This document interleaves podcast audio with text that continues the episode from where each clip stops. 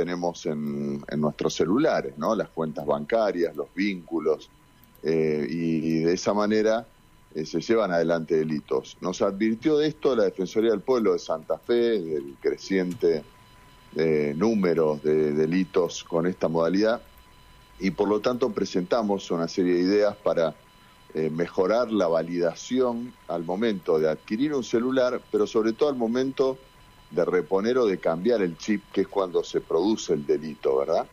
Y bueno, ahora va a haber eh, dentro de 60 días, porque tiene un tiempo de implementación, eh, una serie de medidas que las compañías de teléfonos celulares tienen que brindarle a los usuarios, eh, como datos biométricos u, otro tipo de aseguramiento de que la persona que está pidiendo el chip es efectivamente el titular.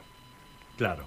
Em, ¿Esto a partir de cuándo tomaría vigencia, doctor? Teniendo en cuenta que se trata de, yo digo, una medida muy, muy importante, ¿no? Esto eh, reduciría notablemente los, los ciberdelitos que se están produciendo y otras circunstancias que se dan con el robo de los celulares también, ¿no? Seguro, ya está vigente, Carlos, pero tiene 60 días de implementación, así que a partir de, yo diría, mediados de mayo, eh, es obligatorio para las empresas eh, telefónicas eh, llevarlo adelante, ¿no?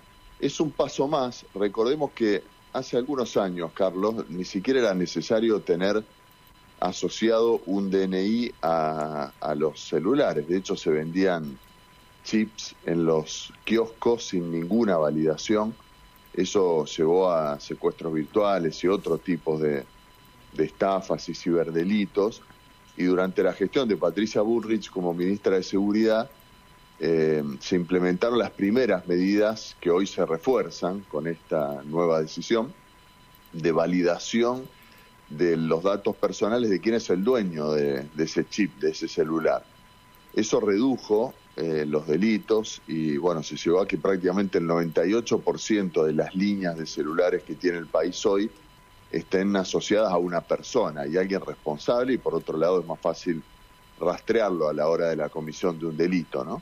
Claro. Eh, pero bueno, esto de pedir datos biométricos que va en línea también con los avances tecnológicos. Hoy eh, para muchos trámites bancarios y otro tipo de, trámites online eh, te solicitan a lo mejor acercar el rostro o, las huellas digitales, algún modo de validación de que la persona que está haciendo el trámite efectivamente es el titular, en este caso, de, la línea de teléfono celular. Claro, tratándose de que desgraciadamente, digo yo, ¿no? Desgraciadamente, el delito siempre da un paso y anticipa lo que se puede hacer desde, la ley, ¿no? Desde el control de todos estos de, de, todas estas actividades que realizan los malvivientes, ¿no? Siempre el delito trata de estar un paso adelante de, y bueno, en este caso lo que se procura es este, colocarse a la par del delito para poder controlarlo, ¿no?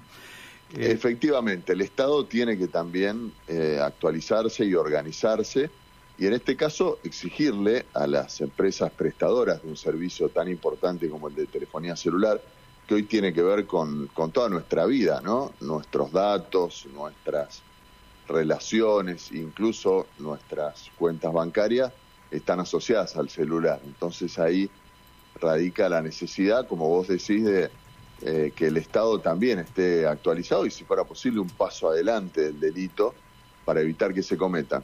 Eh, quiero recordar que hubo una situación bastante pública hace algunas semanas, este hackeo a funcionarios en, en la ciudad de Buenos Aires, que incluso eh, hizo que la justicia intervenga y le solicite también a ANACOM este tipo de mejora en los trámites de manera de, mejorar la seguridad también, ¿no?